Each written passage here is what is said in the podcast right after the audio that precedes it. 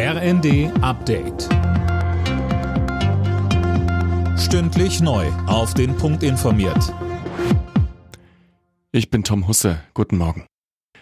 Grünen-Chef Nuripur verteidigt die umstrittene Gasumlage und seinen Parteifreund Robert Habeck.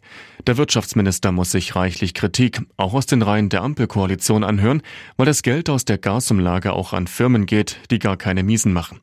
Nuripur sagte in der ARD, wir haben hier einen Wettlauf gegen die Zeit, weil wir gerade beim Thema Gas große Geschwindigkeit an den Tag legen müssen, um die Versorgung auch hinzubekommen.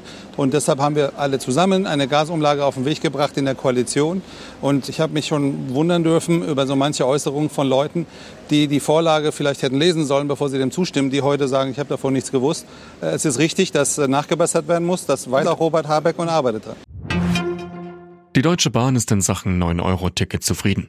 Jeder fünfte Nutzer hat die öffentlichen Verkehrsmittel neu für sich entdeckt, heißt es vom Konzern. Allein die Bahn hat demnach 26 Millionen 9-Euro-Tickets verkauft. Auf dem Weltraumbahnhof Cape Canaveral in Florida steigt die Anspannung. Heute startet dort eine Rakete zum Mond.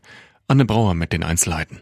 Es handelt sich um die stärkste Rakete der Welt, satte 98 Meter hoch. Sie startet zum ersten Flug der Artemis-Mission unbemannt. Artemis 1 fliegt stattdessen Puppen ins All.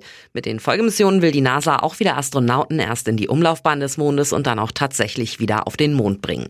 Die Hotels rund um den Weltraumbahnhof sind ausgebucht. Zwischen 100 und 200.000 Menschen wollen den Start von Artemis 1 vor Ort miterleben. Zum Abschluss des vierten Spieltags in der Fußball-Bundesliga hat Frankfurt mit 4 zu 3 in Bremen gewonnen.